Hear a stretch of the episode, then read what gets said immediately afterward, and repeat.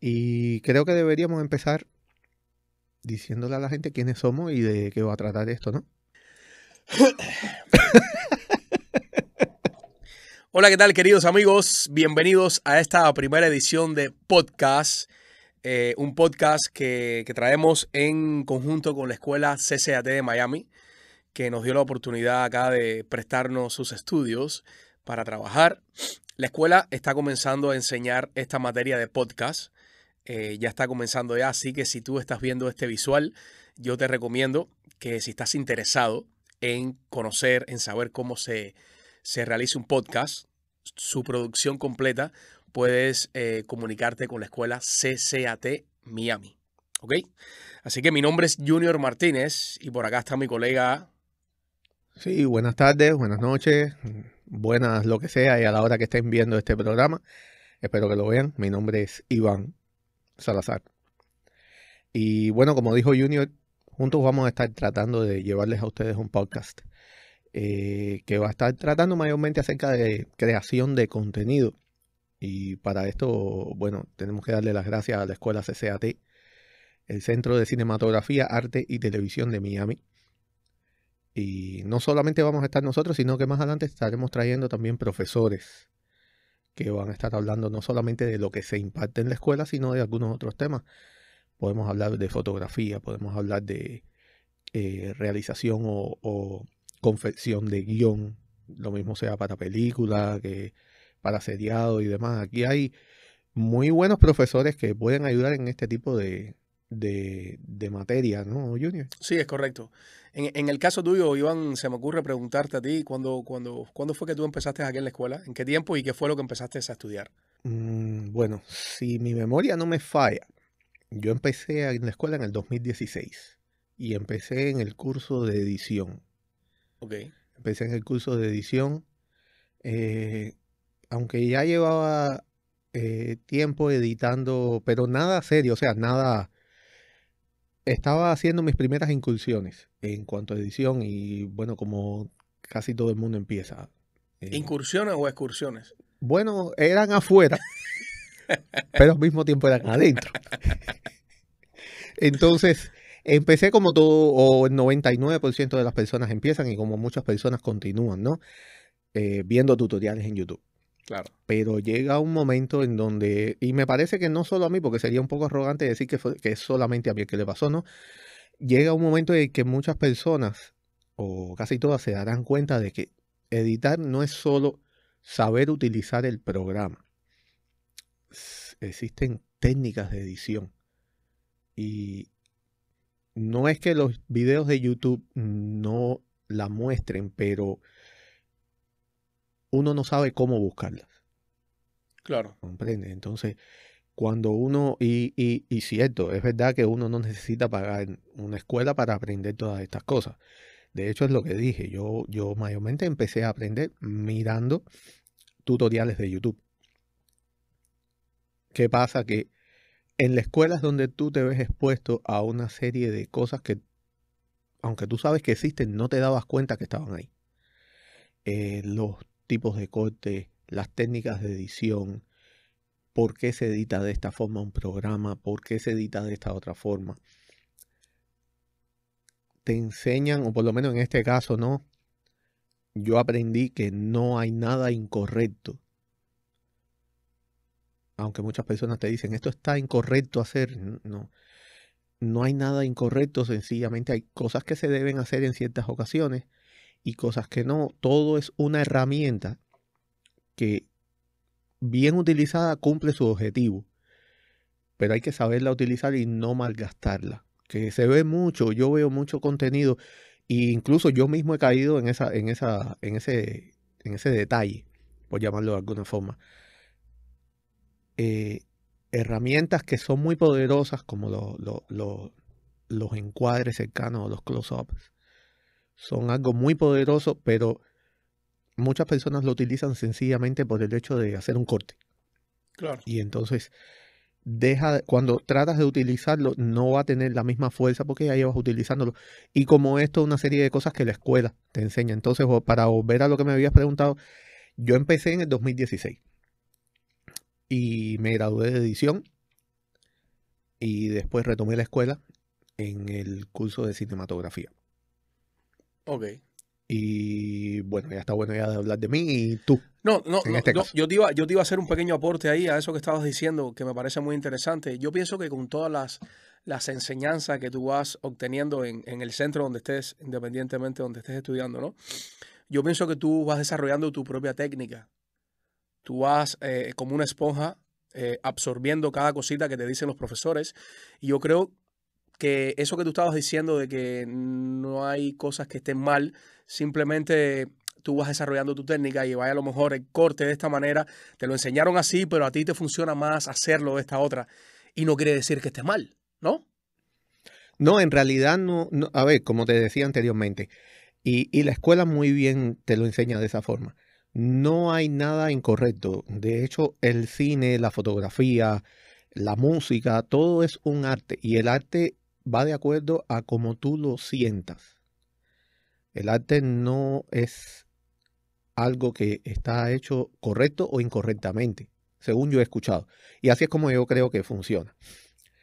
Tú haces tu arte y tú lo expresas como tú, como tú crees que es la forma correcta. Entonces, en el caso de la iluminación, la iluminación en cuanto a cine y en cuanto a fotografía es amplia, es Claro. vasta. Existe muchas formas de, de iluminar.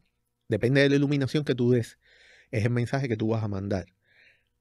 Si tú escoges iluminar con una luz totalmente arriba, tú sabes que tú tienes que tener, o sea, tú tienes que tener en cuenta que vas a crear una sombra debajo de los ojos, debajo de la nariz, aquí abajo.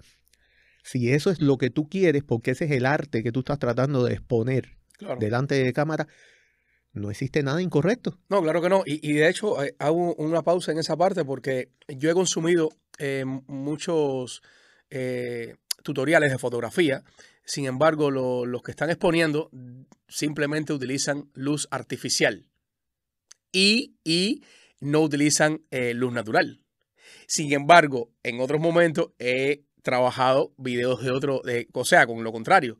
No utilizan la, la natural y utilizan la artificial y viceversa. Eso depende, de, de nuevo, depende eh, de lo que tú quieras hacer. Por ejemplo, yo he estado en situaciones donde he tenido que fotografiar eh, y, y esto va a crear un poquitico de, de- no va a ser lógica al principio, pero bueno, eh, yo he tenido que fotografiar a luz del día, o sea, en exteriores. Ajá, He tenido que fotografiar en exteriores. Sin embargo, he utilizado un flash o, un speed light, como muchos lo conocen, un flash de cámara. Eh, ¿por qué? Yo utilizo mayormente el flash de cámara para rellenar. En algunos casos se puede utilizar con otra intención, pero bueno, ya eso sería entrar en un video mucho más enfocado hacia fotografía. Pero no es que uno no utilice o utilice luz artificial o luz natural. Y sí, te doy la razón porque yo he visto también eso. ¿Qué pasa? Que la luz artificial es mucho más fácil de controlar. La luz del sol está ahí. Ella se va a mover porque se va a mover. Las nubes la van a tapar cuando entiendan que la van a tapar. Exacto. Va a haber eh, un, día, un día bonito cuando él entienda que va a estar bonito. Uno no puede controlar eso. Sin embargo, la luz artificial uno la puede controlar. Puede decidir la- los Kelvin de la luz, puede decidir el color de la luz, que es diferente a los Kelvin. Por eso es que muchos fotógrafos deciden utilizar eh, luz artificial. Eh, pero también al mismo tiempo hay que saber cómo utilizar esa luz artificial, porque la luz artificial dura transmite un mensaje. La luz artificial suave transmite otro mensaje. A mí en lo personal, en algunas ocasiones me gusta utilizar, cuando no estoy utilizando el flash, luz artificial dura. Porque transmite unas, eh, o sea, enfatiza más las sombras. Y eh, ya eso entraríamos en el hecho de que las cámaras ven el mundo en dos dimensiones, en 2D. Entonces, tú te tienes que apoyar, entre otras cosas, ¿no? En la luz para hacer que la persona que está disfrutando tu arte lo vea desde el punto de vista de 3D, de 3D, en tres dimensiones. La luz es uno de ellos. te da esa sensación de claro oscuro que viene siendo jugando con las sombras. ¿Y qué pasa? Que con la luz dura tú enfatizas más las formas de la cara, las formas, si vas a estar fotografiando a una persona, eh, le vas a estar fotografiando el cuerpo, las formas del cuerpo, la, forma de la ropa, eh, independencia, o sea, da un poco más de expresividad. Y al mismo tiempo está el hecho de que eh, la luz del sol hace a las personas sudar. Claro. Entonces, sobre todo a las mujeres, tienes que estar a cada rato cuidándoles maquillaje. Estamos hablando en el caso de que estés fotografiando personas, ¿no? En el caso de que estés haciendo fotografía animal o, paisaje. paisaje, ese tipo de cosas, este, este detalle no te, va, no te va a afectar. De hecho, la luz natural te va a ayudar. Ahí la luz natural te va a ayudar y mucho. Pero al mismo tiempo, volviendo al principio, todo es un arte y depende de lo que quieras expresar con ese arte. No, y que el arte es el arte y sin arte no hay arte. Ese es mi arte. Ese es mi arte. Oye, pues, pues genial, genial. Eh, yo pienso que estar presente en una escuela, recibiendo toda esta enseñanza, ayuda más que de cierta manera estar eh, consumiendo un tutorial por horas. Lo práctico, estar eh, relacionándose con profesores en tiempo real, donde ellos te expliquen, donde tú puedas tocar los equipos. Eso es muy importante porque a mí, en mi, caso, que también estuve casi un año entero estudiando fotografía. No, fotografía no, cámara. Estuve un año entero estudiando cámara. Eh, yo recuerdo que yo amé y amo cada vez que, me decían, mira, aquí se enciende la cámara, aquí puedes eh, subir el ISO a tanto, aquí puedes controlar eh, lo que es el balance de blanco. Y, esas cosas no se aprenden muy bien en un tutorial. No, no, no solamente eso, porque sí he visto tutoriales que, que, te enseñan bien, porque hay personas que, que, en cierta forma diríamos como que nacieron para explicar. El problema de los tutoriales, eh, bueno, de, entre otros, ¿no? Es que falta la, falta la interacción. Claro. no tienes, a no ser que sea una persona que está en vivo, y de todas maneras esa persona no va a poder explicarle a todo el mundo, porque humanamente no va a poder, tiene que atender su, su streaming en vivo. Entonces, esa interacción con los profesores, y de nuevo, no estamos tratando de crear la necesidad de ir a una escuela, pero obviamente... No, pero es muy importante, muy importante, porque esa parte en que, sí, tú me estás enseñando desde, desde, tu, desde tu video, dónde es que yo tengo que tocar en la cámara para encenderla, para, para aumentar el ISO, para bajar el ISO y no abusar del ISO.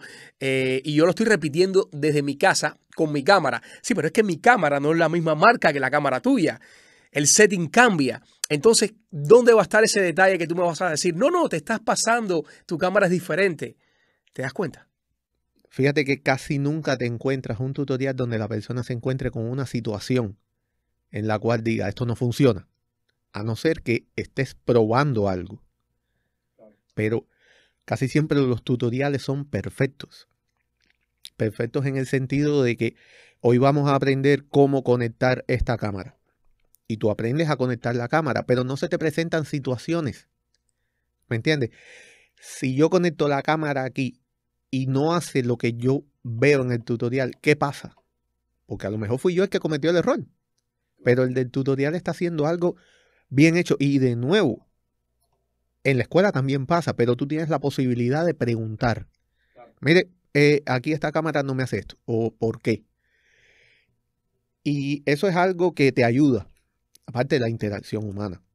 Interactuar con otras personas que a lo mejor están más avanzadas que tú, están en la escuela, pero están más avanzados que tú, en cierta forma. Y entonces, ese intercambio. Y en cierta forma, esa competencia. Porque, porque eso es natural. Una competencia sana. Por supuesto. Por supuesto. Y, y al mismo tiempo ayuda. Y bueno, pero ya hemos hablado bastante de mí. O sea, no de mí, sino de mi punto de vista. Junior Martínez. Junior Martínez es actor ¿Por qué tú decidiste entrar en la escuela y qué ha hecho o qué, en qué te ha ayudado? ¿Qué ha aportado a Junior la escuela? Bueno, en, mi caso, que soy fuertemente eh, amante del, mundo actoral, eh, uno tiene que, yo pienso que uno tiene que, que aprender todo lo que puede aprender, valga la redundancia, del medio. Entonces, eh, Bueno, y de los lados también. y de los lados también, Ah, es ok. correcto. Y entonces, en, en mi caso, yo decía, en muchos momentos me preguntaba a mí, ok, a mí lo que me gusta es la actuación. Quiero hacer teatro, quiero hacer televisión, pero ¿y si no hay teatro ni televisión, qué hago? Seguir trabajando en un empleo de 8 horas, 12 horas. Eh, ¿Qué yo pudiera estudiar que me pudiera dar una herramienta más? Algo, algo más que yo pueda ofrecer, algo más que en algo más que yo me pueda preparar que no solamente diga soy actor, no, también puedo hacer esto y puedo hacer aquello, pero que sea relacionado con el medio. Y por cosas de la vida, yo empiezo un proyecto y en el proyecto comencé actuando, pero necesitaban un camarógrafo. Y la persona que me contrata me dice, yo te puedo enseñar a- a- a operar un poco la cámara. No es que te vaya a enseñar mucho, porque eso no se aprende en un día, pero por lo menos yo puedo enseñarte a operar un poco la cámara. Una cámara de esta grande de estudio, eh, con lente fijo. Y, ¿y quién te dice a ti que ese, ese, ese, ese paso que di me despertó el bichito, la curiosidad de la parte técnica? Y dije, ¿qué va? Yo tengo que buscar estudiar. Yo, tengo, yo no puedo quedarme con esta poca información. Yo necesito crecer un poco más en lo que es el mundo este de, de, de las cámaras. Y rápidamente eh, vi un anuncio en Facebook de la escuela, cliqué y busqué los datos de la escuela y, me, y, y tuve una primera llamada por teléfono. Y ahí coordiné una cita y me llegué aquí a la escuela. Me explicaron en qué consistía la carrera de cámara y rápidamente matriculé. En ese tiempo estaba estudiando yo, en ese tiempo estaba trabajando en la construcción. Y yo salía de mi trabajo, de la hora que, donde estuviese, y yo venía para la escuela. Comencé en el turno de la noche. Comenzaba a las 6 hasta las 10 de la noche, de lunes a jueves. Y al año de estar casi antes de culminar el año, a punto de graduarme, me dijeron, hey, ¿sabes qué? Eh, tienes la opción también de, de estudiar un asociado. Y yo dije, un asociado, ¿y eso cómo es? Tocas un poco más a fondo lo que es el tema de las producciones. Y yo dije, bueno, producciones.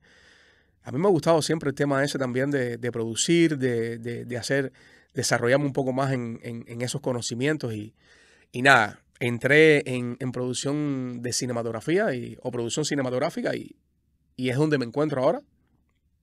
Eh, me ha ayudado muchísimo. ¿Qué te puedo decir? Yo no, yo, no, yo no sabía lo que era edición, yo no sabía lo que era grabar, yo no sabía lo que era eh, crear un guion y yo no sabía lo que era dirigir un actor. Y en, esta, en este asociado me han tocado cada una de esas, de esas eh, plataformas, por llamarlo de alguna manera, o de alguna que, que se manejan en, en, la carrera de cinematografía. Y, y te vas vas creando armas y vas conociendo un poco. Y en el caso mío, te digo, me sigue gustando la actuación, pero eh, en estos momentos yo, yo he aprendido tanto que, que, que, que me atrevo. Eh, bueno, de hecho, estoy, estoy, estoy haciendo un proyecto contigo maravilloso que se llama Biografía Urbana, sí. el cual estamos desarrollando y le estamos poniendo mucha bomba. Yo pienso que ese proyecto, si yo no hubiese estado acá en la escuela, me hubiese costado mucho más tomar la decisión para hacerlo.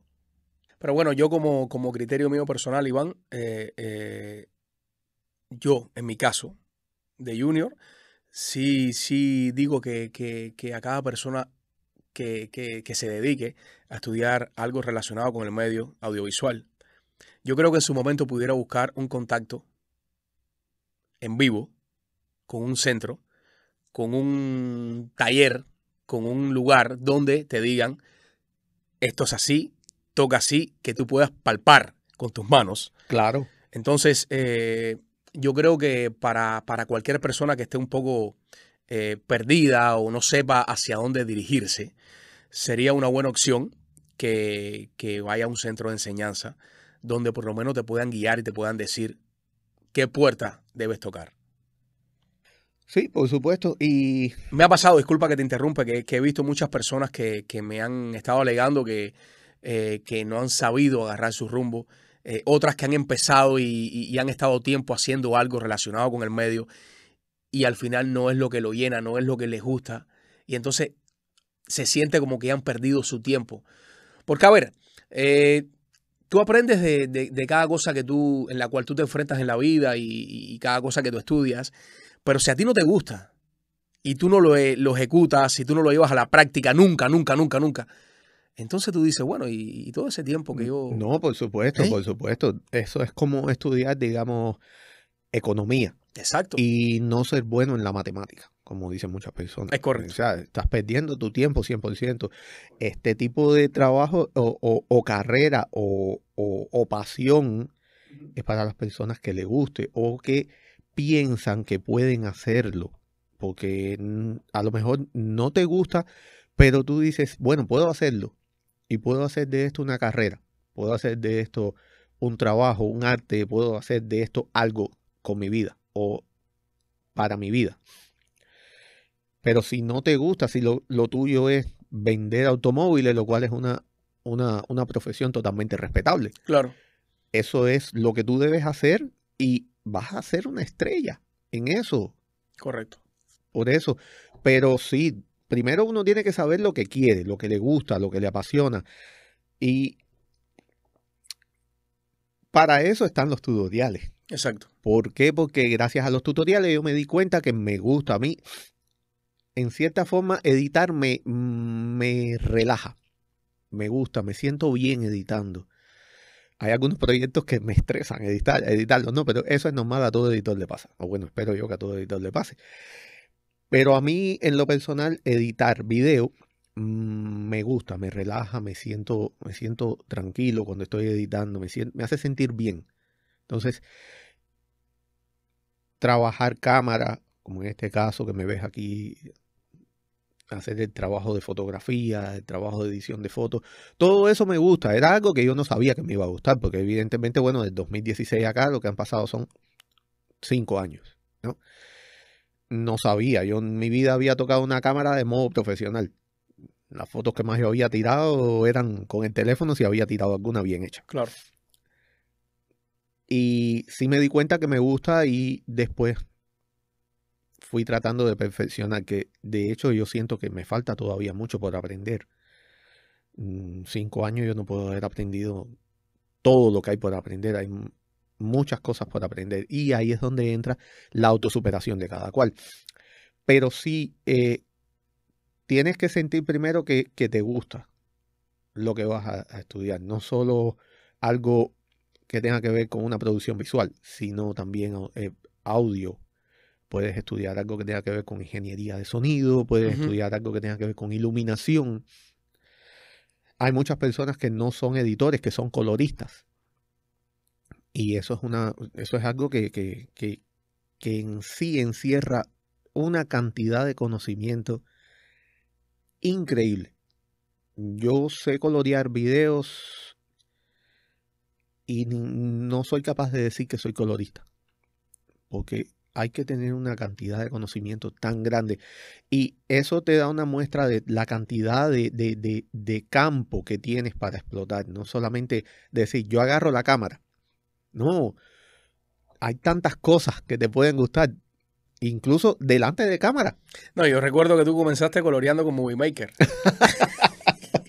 ya después empezaste a saltar eh, con Premiere y ahora estás en DaVinci. Bueno, alternas con Premiere también. Eso, eso es un chiste interno entre nosotros por una cuestión que pasó que más adelante puede que en algún momento salga a la luz. Entonces, Bueno, hermanazo, ya, ya cerrando ya este primer lanzamiento de este podcast, eh, la escuela también, este curso viene, viene con, con- enseñanzas nuevas y una de ellas es poder, poder llevar a, a- los estudiantes esta nueva enseñanza de podcast.